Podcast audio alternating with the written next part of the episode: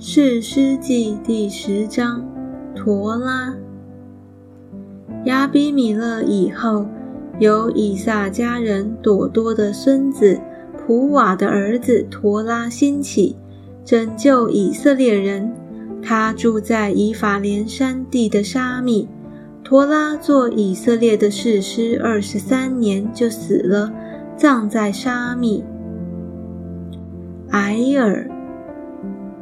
在他以后，有基列人埃尔兴起，做以色列的士师二十二年。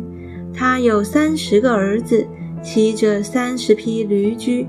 他们有三十座城邑，叫做哈沃特埃尔，直到如今都是在基列地。埃尔死了，就葬在家门。耶夫他。以色列人又行耶和华眼中看为恶的事，去侍奉朱巴利和亚斯他路，并亚兰的神、西顿的神、摩押的神、亚门人的神、非利士人的神，离弃耶和华，不侍奉他。耶和华的怒气向以色列人发作，就把他们交在非利士人和亚门人的手中。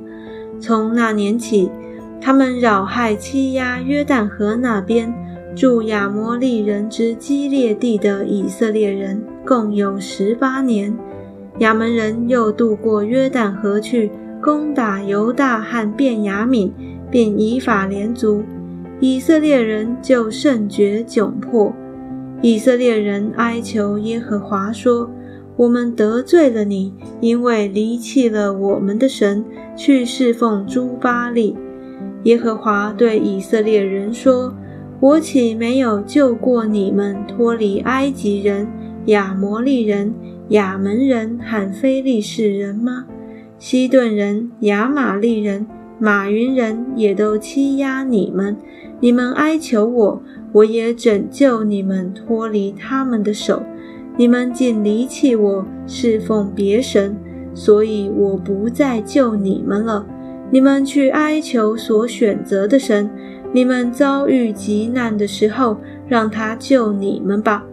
以色列人对耶和华说：“我们犯罪了，任凭你随意待我们吧，只求你今日拯救我们。”以色列人就除掉他们中间的外邦神。侍奉耶和华，耶和华因以色列人受的苦难，就心中担忧。当时亚门人聚集，安营在基列；以色列人也聚集，安营在米斯巴。基列的民和众首领彼此商议说：“谁能先去攻打雅门人，谁必做激烈一切居民的领袖。”